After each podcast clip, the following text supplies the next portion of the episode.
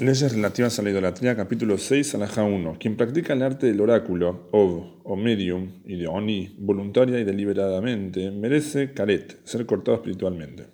Si había testigos y le advirtieron que debía dejar de hacer eso, es apedreado. Si fuera involuntariamente, que presente una ofrenda de fija de hatat, por la falta. ¿Cómo son las prácticas de log? Consiste en que la persona se pone de pie y ofrenda un incienso determinado, sostiene una varilla de mirto en la mano y la agita pronunciando en voz baja palabras que ellos, los que practican esto, conocen, y hace una pregunta hasta que le parece, que le parece oír que alguien habla con él, y le responde lo que le pregunta desde abajo de la tierra en voz muy baja, que no puede ser percibida por el oído sino por el pensamiento.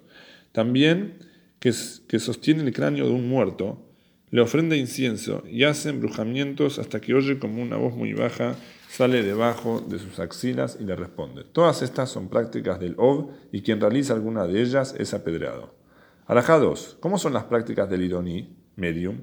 Colocarse el hueso de un ave llamada Yadúa en la boca, quemar incienso y ejecutar otras acciones hasta caer como un epiléptico y decir lo que sucederá en el futuro. Todos estos son diferentes clases de idolatría. ¿De dónde se aprende la advertencia contra esto? Del versículo, no acudan a los, oráculos ni a los mediums. Arajá 3. El que entrega de forma voluntaria y deliberada a sus hijos al molej recibe caret. Si fuera de forma involuntaria, que presente una ofrenda hatat fija. Si cuando lo hizo había testigos y le advirtieron contra esta transgresión, es apedrado, como expone que entregue sus hijos a Molej, será sentenciado a muerte, el pueblo lo apedrará. ¿De dónde proviene esta advertencia? Del versículo, no entregues a tus hijos haciéndolos pasar por el fuego al Molej. Y luego expone que ninguno de ustedes pasa a su hijo o a su hija por el fuego. ¿Cómo hacían? Encendían un gran fuego y tomaban algunos de sus hijos y se los entregaban a los sacerdotes idólatras servidores del fuego. Luego, estos sacerdotes lo devolvían, le devolvían los hijos a su padre, autorizándolo a pasarlo por el fuego. Era el padre del chico quien trasladaba a su hijo por el fuego con autorización de los sacerdotes idólatras. Los llevaban caminando de un lado del fuego al otro, en medio de las llamas. El padre levantaba a su hijo en sus manos y lo pasaba por el fuego. No lo quemaban ante el molej, como se hace en el servicio de otros ídolos que queman a sus hijos e hijas, sino que este servicio llamado Molech solo consistía en hacerlo pasar en medio del fuego. Por lo tanto, quien ejecuta este servicio ante otro ídolo que no sea Molech está absuelto. Explica el comentario, porque no sería su forma de adoración, ya que esta forma es, exclusiva del Molech. Alajá 4. Nadie es punible con caret o apedreamiento hasta que entrega a su hijo al Molech y lo traslade con sus piernas por el fuego cargándolo. Si lo entrega al Molech, pero no lo traslada por el fuego, o si lo traslada y no lo entrega, o si lo entrega y lo traslada pero no le hace de acuerdo a la modalidad específica de su servicio, está absuelto. Solo es punible si entrega solo a alguno de sus hijos, como expone para entregar de sus hijos al Molej, es decir, a alguno de sus hijos y no a todos. Alajá 5. Lo mencionado se aplica tanto a su descendencia legítima como a su descendencia ilegítima tanto a sus hijos como a sus hijas, tanto a sus hijos como a sus nietos, y a cualquiera que provenga de él y sea de su descendencia y las traslada por el fuego del, del Molej, será inculpado. Pero si traslada a su hermano, hermana o a su padre, o si el individuo pasa él mismo, está absuelto. Si traslada por el fuego a un miembro de su descendencia mientras este último estaba durmiendo era ciego, está absuelto. Alajá 6. El tipo de monumento prohibido por la Torah es aquella construcción en torno a la cual todos se, congregan, incluso si lo hacen para servir a Shem, porque así era la modalidad de los idólatras. Como expone, no levantes monumento alguno que deteste a Shem tu Elohim. Quien levanta un monumento como este debe ser azotado. Y lo mismo se aplica a las piedras de las que habla la Torah. Por más que el individuo se prosterne sobre ellas a Hashem, debe ser azotado. Como expone, no coloquen piedras sobre el piso en la tierra de ustedes para prosternarse, porque así era la modalidad del servicio idólatra.